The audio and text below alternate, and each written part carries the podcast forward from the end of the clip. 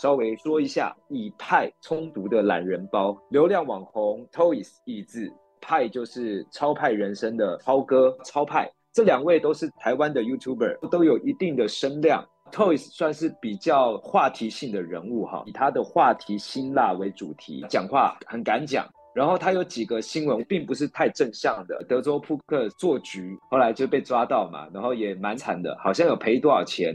然后再来是他贩卖大麻，目前正在诉讼当中。然而他却是目前台湾百万网红，流量超高，他的直播会有上万人观看。再来超派人生，有钱人他在他的频道上面会介绍怎么玩表、各种跑车，还有玩信用卡黑卡，类似像这样的话题。那他们两个为什么会凑在一起呢？是超派呢，他开了一家店叫超派鸡排，然后 Toys 他有一个节目叫做美食公道博，就跑去超派的分店嘴他说这鸡排是他吃过最难吃的。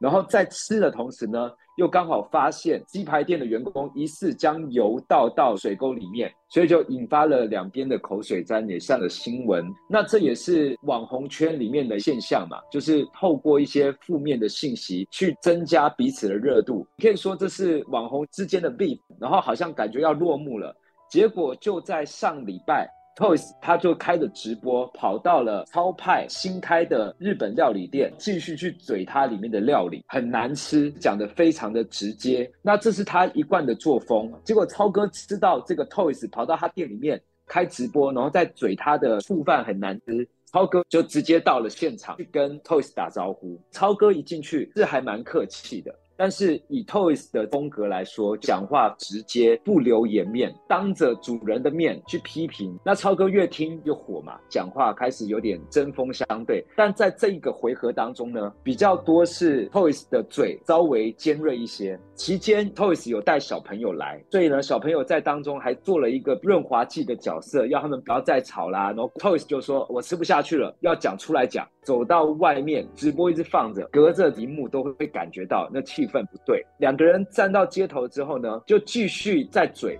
多半在嘴的人是 Toys，最后涛哥受不了了，就直接揍他。看不到画面，但听得到声音，听得出来就是发生严重冲突。现场的女生连小孩子哦也在哭闹，Toys 被打得头破血流，缝了十多针，衣服也被扯烂了。然后超派以现行犯被带到警察局，隔天五万块钱交保。媒体就访问他，就说：“你这动手打人，你这样对吗？有小孩子在现场，你为什么可以动手打人呢？”然后超派就在媒体受访的时候讲了一句话，就说忍无可忍，无需再忍。于是就使用了他的超派铁拳教训了他。最后呛出一句话：我知道打人不对，如果时间能够重来的话，我还会再揍他一遍。后来就引发了各界的口水战啊。OK，打人绝对不对。那今天要讨论的并不是这件事情的八卦。我们要讲的是，这是现在全世界的现象，流量为王，观众喜欢看的越来越重口味，有话题性，看到血流成河，唯恐天下不乱。所以，我们来聊聊这件事情，对我们天国老乡们有什么样的提醒？我说，如果是我自己好了，今天人家是三番四次的故意来找茬，你跑到我的地盘来，当着我的面来挑衅的批评我的东西，摆明的不给我面子，你这样欺门踏户，你要我怎么样在当下忍气吞声？有时候真受不了。如果今天我到那个环境当中，有人这样子讲我，我在包厢里面，我可能就忍不住了。事后诸葛说哈，如果他其实有更高明的手法，他绝对有机会完胜 Toys。并且呢，收获一群粉丝。然而，超哥却使用了最简单粗暴的一种解决方式，把事情闹大，两败俱伤。但也确实，明明知道他故意要激怒你，已经设陷阱、挖陷坑给你，超哥自己就往下跳的人。OK，那什么样才是真智慧来解决这个问题啊？开始在读圣经之后啊，我越来越觉得，某些人的特质，他就会引发某种结果。例如说，Toys 讲话直白讲就是嘴臭，他的粉丝呢多半看他不是因为他言之有物或者是很有知识道理，没有，就是喜欢看他嘴臭。那嘴臭的人会得到什么结果呢？讲实在的，就是摆明来讨打。今天就算不是超派这边动手，还是会有机会。另外，我们明明知道这是是非之地，明明知道人家在挖坑让你跳下去，你是那种看到坑线就往下跳的人，迟早都会出事。所以这两个人发生的事情不过是必然而已，因为本质上面你就是这种人，而且树大招风，把自己搞得这么高调，不就是让人家找机会来找你茬？如果你想学智慧，就算你不是信基督的人，我都会推荐你看箴言，它真的是一本智慧之书，它是可以运用在我们生活大小事上面，各样的生活百态。可以借由里面的教导，带领我们治世齐家平天下的功用，每一字每一句都值得我们来学。好，我们套用在这个案件上面。箴言十八章六到七节：愚人说话引起纷争，他的口招来鞭打；愚人的口自招灭亡，他的嘴坑害他自己。这边很直白了哈，愚人就是愚昧的人，他自己在说话当中就会引发争端。招来鞭打，这个是不是在讲 Toys 这个人？你嘴巴这么臭，不打你打谁？说实在是这样，这个人自招灭亡，坑陷他自己。我自己以前就是这种人，常常会惹是非的，说出来的话，你责任有时候你根本负不了，甚至你会因为你说出来的话坑害自己。他的口招来鞭打。箴言十四章十六节：智者小心谨慎，远离恶事。愚人骄傲自负，行事鲁莽。涛哥他里面带着脾气，但你知道他要来闹事，你还去跟他硬碰硬。你就算再好的修养，脾气再好，你到现场之后故意跟你针锋相对。说实在的，知道打人不对，但当下我就忍不住啊。你知道吃宵夜会胖，但是当下你就忍不住啊。所以他这边讲的是愚人骄傲自负，行事鲁莽，根本没想该怎么去面对这件事情。有些人他很聪明，他可能有世界的成就，甚至他在众人面前，他就是独树一格，他特别的有才干，脑袋特别清晰。这些叫做聪明，但不叫智慧。真正智慧的人，并不会让自己陷入在这种网络当中。特别很多的网红 YouTuber，我真的觉得他们都很聪明。他知道怎么样赚人眼球，他知道怎么样流量变现，他知道怎么样让更多人来追从他，很聪明，很聪明。但是呢，不要自以为聪明，因为聪明跟智慧是两回事。通常聪明的人容易成为愚昧的人。箴言三章三十五节：智慧人必承受尊荣，愚昧人高升也成为羞辱。就如同很多的网红、话题人物，吸睛、吸眼球，赚了很多的钱，被高升了，但最后呢，也成为羞辱。好多的网红一再翻车，一再翻车。你觉得现在的网红寿命非常的低吗？因为他们得到了世界上面的成功跟成就，但是呢，没有得到真正的智慧。那些成功成就到最后让你跌得更惨，那是会反扑的。高升也成为羞辱。我们认识神，并不是变得与世无争，我们还是要回到世界上面。我们是带着天上的智慧回到地上的社会里面去生存。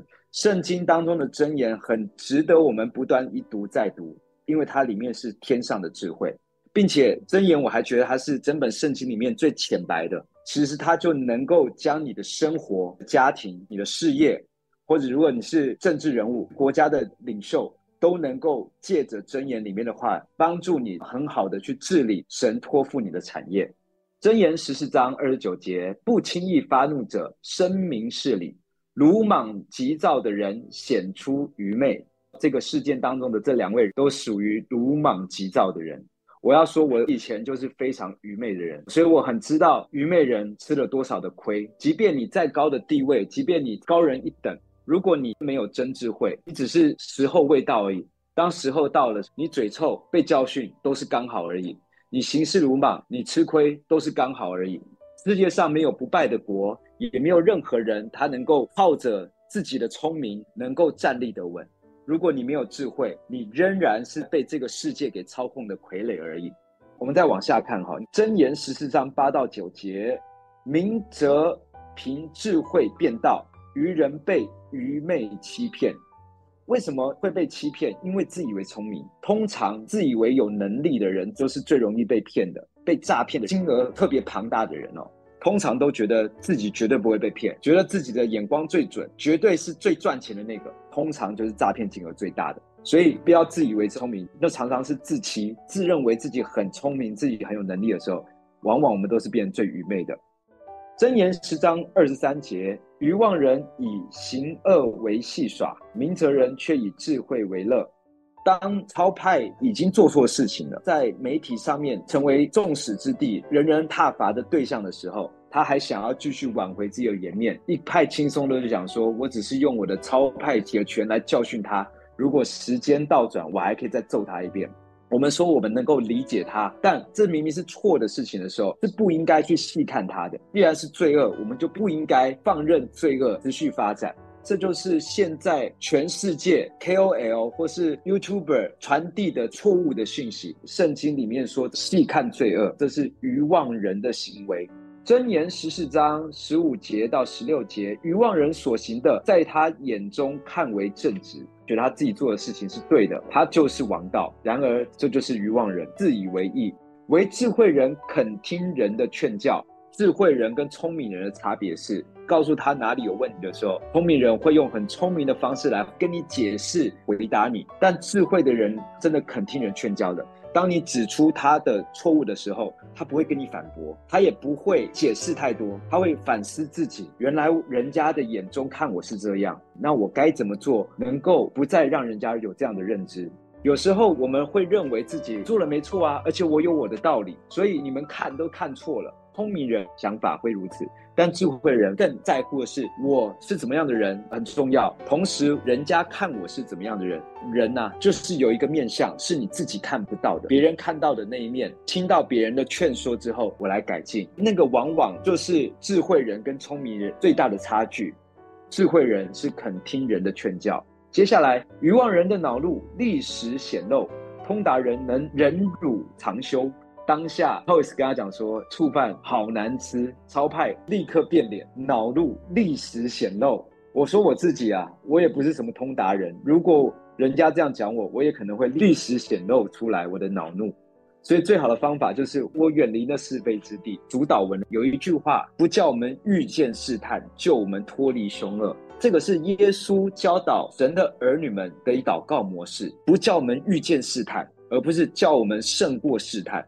人呢、啊，都以为自己有能力可以去胜过试探，就觉得我现在信主了，我现在什么天不怕地不怕了，或是我觉得我自己够成熟了，我绝对不会被这个试探给诱惑。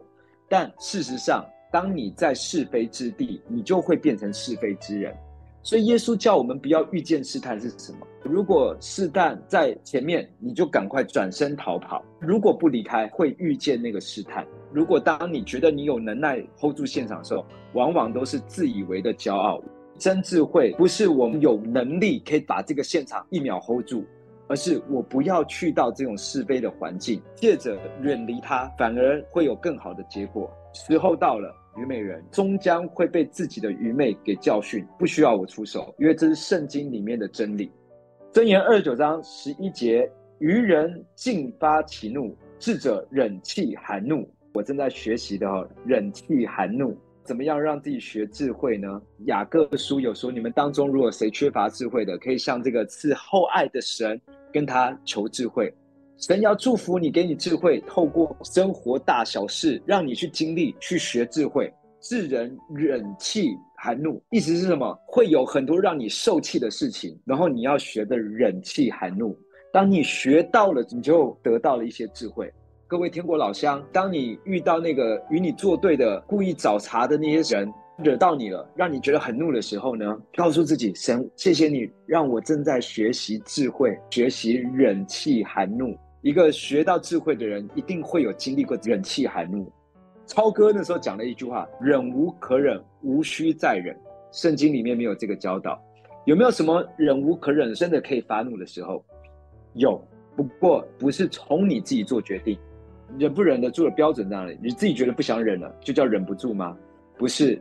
所以有神，他会给你的应许。学习吃亏，这就是一个学习忍气的过程，得着属天智慧的学习。往下讲，言语急躁的人，还不如愚人有希望。箴言我至少读了十遍以上，就连到现在都觉得好像每句话都在讲我。过去的我就是一个言语急躁的人，多言多语必会有损失。我以前在说话的时候，不经过大脑的就讲出一些我自己的感觉，往往那都是让自己陷入网罗的话。最愚昧的就是又愚昧、言语又急躁的人。所以你想要讲不吐不快的时候，正是你学习忍下来、吞下来学智慧的时候。不是不讲，不是不表达，要讲一定要得到最有智慧的效果。往下，愤怒的人挑起纷争，暴躁的人多有过犯，骄傲的人必遭贬义，谦卑的人必得尊荣。阿门。尊荣以前必有谦卑，这个尊荣就不再是自己的社会成就、口袋里有多少银两而得的尊荣。这尊荣往往是世界给你的，你会树立的不是尊荣你的人，而是觊觎你的人。而这边讲的尊荣是你的品格，发自内心的尊敬你。愤怒的人挑起争端，暴躁的人多有过犯。这个事件我们也看到了，愤怒暴躁带来的结果。就是社会案件、社会新闻。最后，避免纷争是光荣的，愚人个个爱争吵。如果你今天没有听过箴言这句话的话，很多的社会案件所渲染的，认为光荣是什么？谁敢跟我吵，我跟他比拳头大，我打赢别人是光荣，我吵赢别人是光荣。但是箴言教导是，你哪里有纷争，你就远离他，那就是最光荣的事情。远离愚昧，远离是非，我们可以祷告。我们可以等待，让神替我们伸冤。我们可以在这边学习智慧。阿门。